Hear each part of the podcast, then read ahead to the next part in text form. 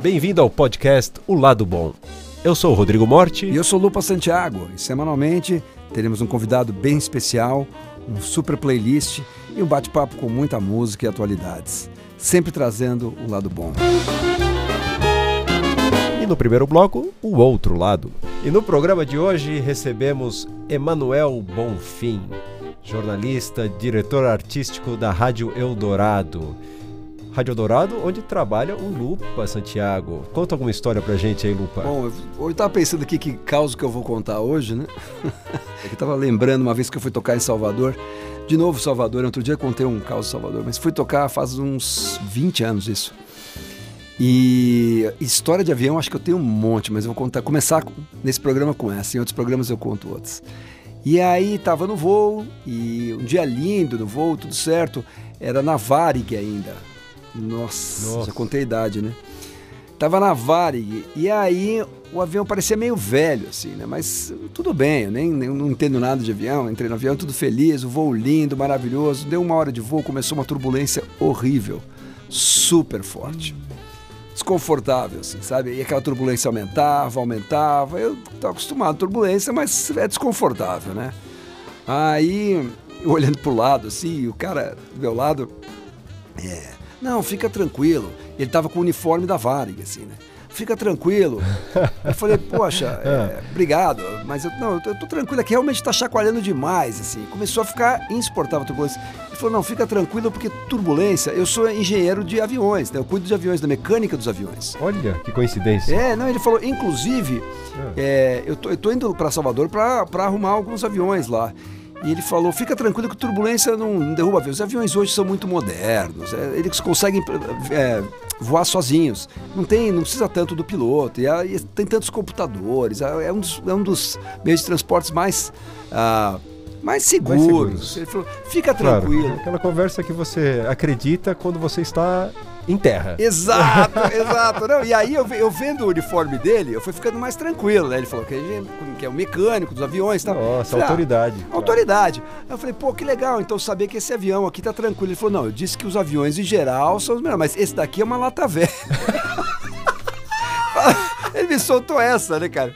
Aí a gente começou descendo, cara, e tremendo pra caramba. Eu falei, pô, é uma lata velha. Eu falei, mas veja o lado bom, né? É, eu falei, o lado bom é que a gente tá descendo, já tá chegando. Ele falou, pois é, mas a descida é a pior parte. Meu, só faltava você ter do outro lado o Bom Fim ou o Rodrigo Morte. Putz, lado a lado. Toda semana, um convidado especial para bater um papo com a gente sobre atualidades e muita música. Bom, começando o bloco lado a lado, hoje a gente traz o grande jornalista Emanuel Bonfim. Emanuel é formado pela Faculdade Casper Libre, ele trabalhou no jornal Estado de São Paulo, no Caderno 2, e continua no grupo como diretor artístico à frente da Rádio Eldorado.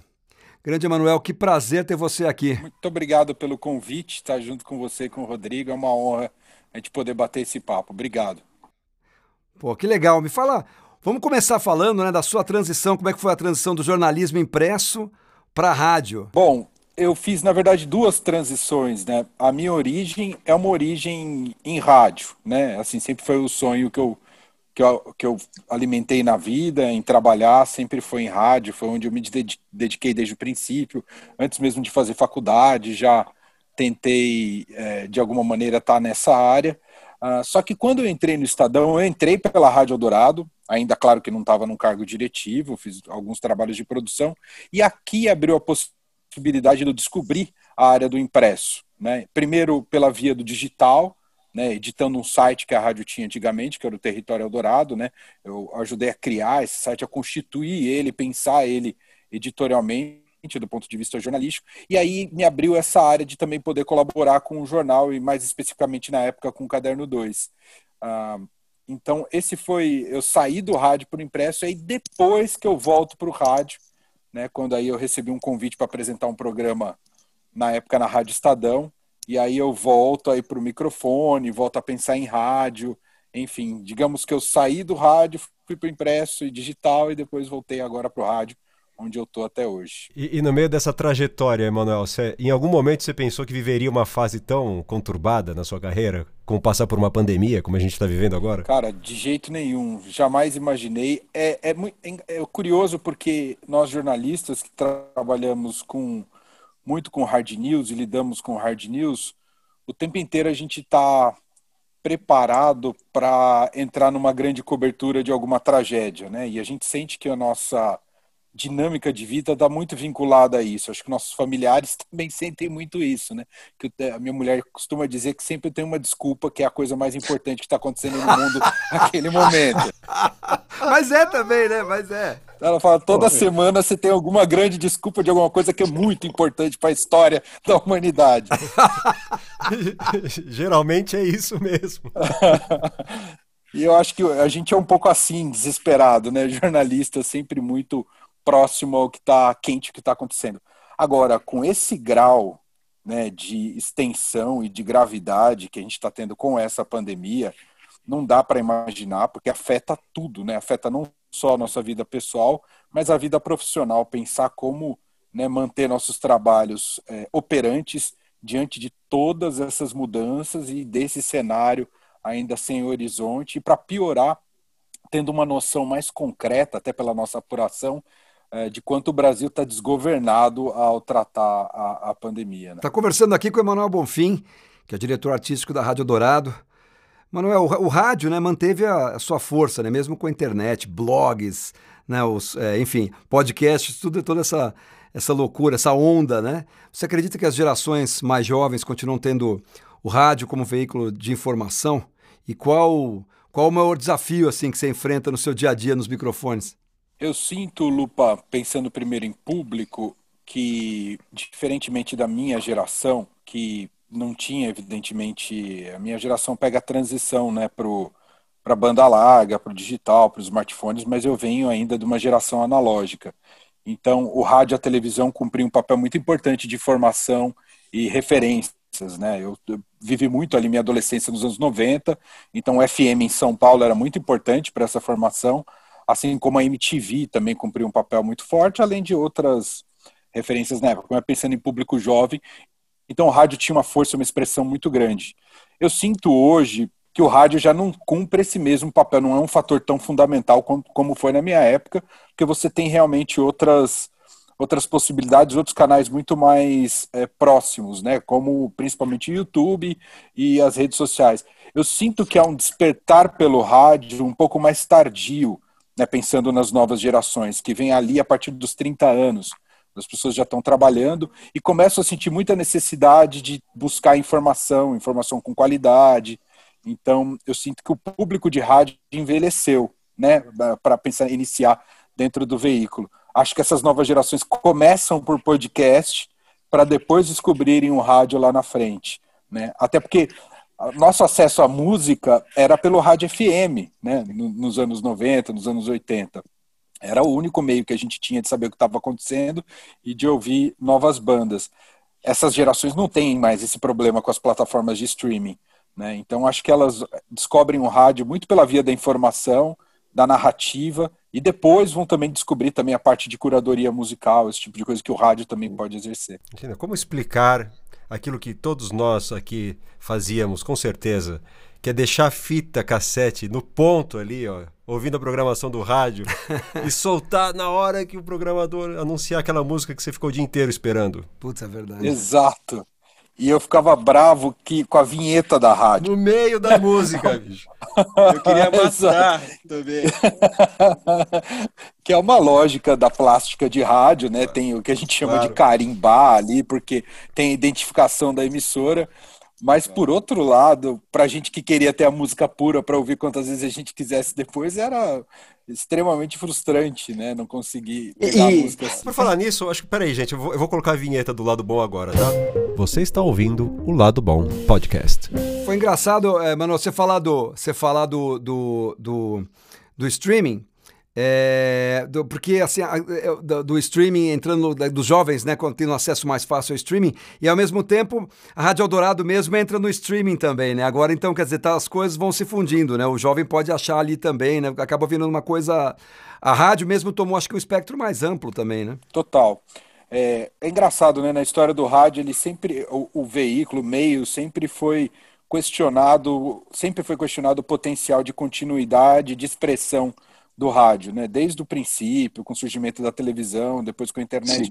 E é, e é curioso que o rádio, ao contrário, sempre se mostrou muito versátil, né? E capaz de abrigar é, outras linguagens e outras maneiras de se comunicar. Então, com a internet, isso expandiu muito, né? Com o streaming, né? Porque o o FM, apesar de eu considerar ainda que uma tecnologia insuperável, né, porque ele é muito prático e tem uma qualidade absurda, né? Vocês que também trabalham com música sabem disso, né? Mesmo às vezes o, o MP3 do streaming não chega à qualidade de transmissão de FM que você consegue em emissões de rádio, além de ser muito a, ah, prático.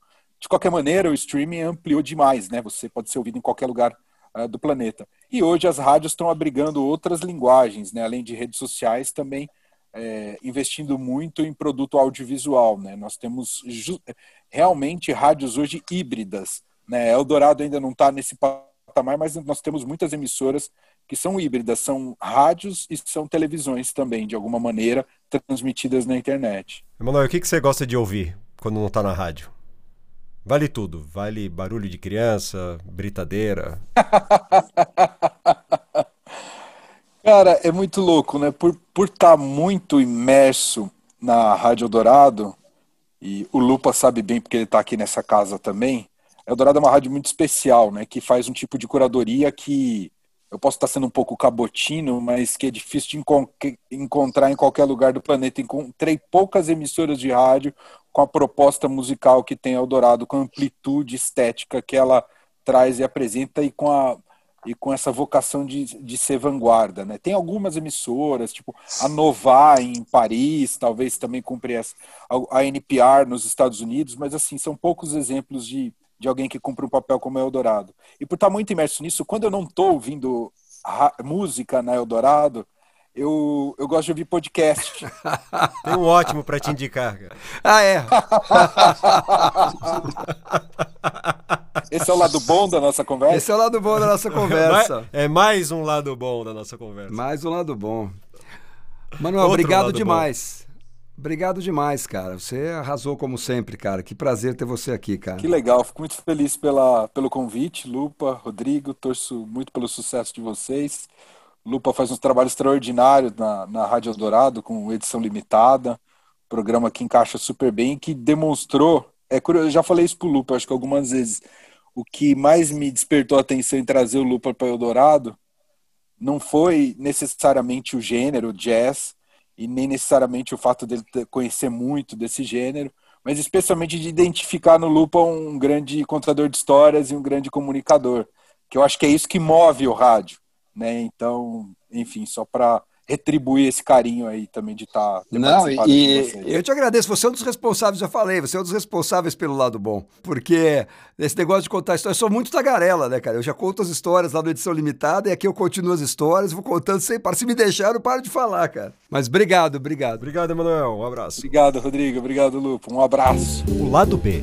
Aqui a gente apresenta e comenta uma playlist exclusiva elaborada pelo Lupa Santiago e por mim, Rodrigo Morte. Bom, agora a gente vai começar o lado B, que é a hora que a gente comenta a nossa playlist que a gente fez especialmente para esse episódio.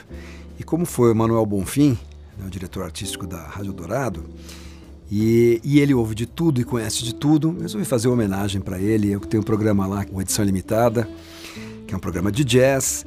Eu resolvi separar do playlist da edição limitada, que tem as plataformas, tem no Deezer.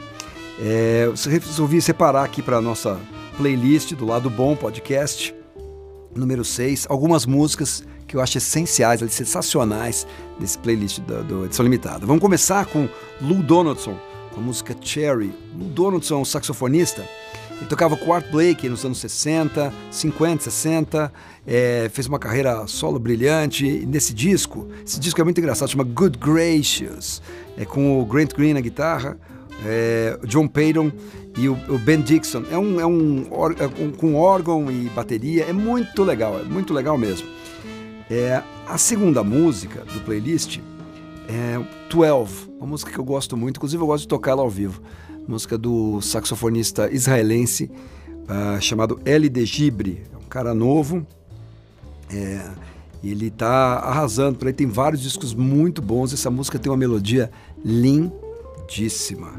A próxima faixa é o Nobody Else But Me, interpretação do Brad Meldon, tá no The Art of the Trio, o primeiro disco de uma série que ele fez, né, Lupa, é, nesse formato de trio de jazz, né, piano, baixo e bateria. E esse é um descasso com grandes clássicos que a gente chama de standards, o repertório standard, né, do, do jazz. Gravou Blackbird dos Beatles nesse disco também. Enfim, é o primeiro de uma fase muito inspirada é, desse grande pianista, o Brad Meldau. É, o Brad Meldau ele gravou alguns discos solos, alguns discos em quarteto com outros, mas a o grande lance dele mesmo é o trio, né, cara? É, é, literal, o nome desse disco é importante, né? The Art of the Trio, né? Porque ele realmente é um dos caras que desenvolveu essa arte, assim, é impressionante. E a próxima? O que, que a gente tem? A próxima é Liberty City. Putz, essa música marca a minha vida, porque eu ouvia né, desde que era moleque, essa música com Jaco Pastorius. Né? É, até tem o Herbie Hancock também na, na, gravação, é do disco do Jaco, que eu acho até o melhor dele, Word of Mouth. E essa música é a coisa mais linda do mundo. Ela é grande, é uma música grande, é, é engraçado, tem uma melodia linda, um arranjo maravilhoso, aí no meio vira um solo é, com, assim, de todos, tem um solo de cada um, aí tem o um solo de todos, mas logo volta a melodia, é super pra cima, é, ela parece uma confusão, mas está super bem organizada. A música é demais, cara. E a última é o Jazz Crimes, do Joshua Redman, do disco Elastic. É, o Joshua Redman, filho do Dewey Redman, é um dos grandes saxofonistas da atualidade. E ele tem vários discos bons. É difícil escolher uma coisa dele, mas é, eu fiz alguns programas lá da edição limitada sobre ele. Ele um cara da pesada, ele, ele toca, ele é bem versátil, ele toca várias formações diferentes, vários estilos diferentes. E esse disco, essa banda Elastic dele, é muito interessante porque era, era também órgão, bateria e sax, e, ele, e era meio funk. Essa Jazz Crimes foi o maior sucesso deles. É um jazz funk, mas de altíssimo nível. Obrigado pela audiência, eu sou o Rodrigo Morte e esse foi o Lado Bom. E eu sou o Lupa Santiago, sigam a gente nas redes sociais, Lado Bom Podcast. Valeu e até a próxima.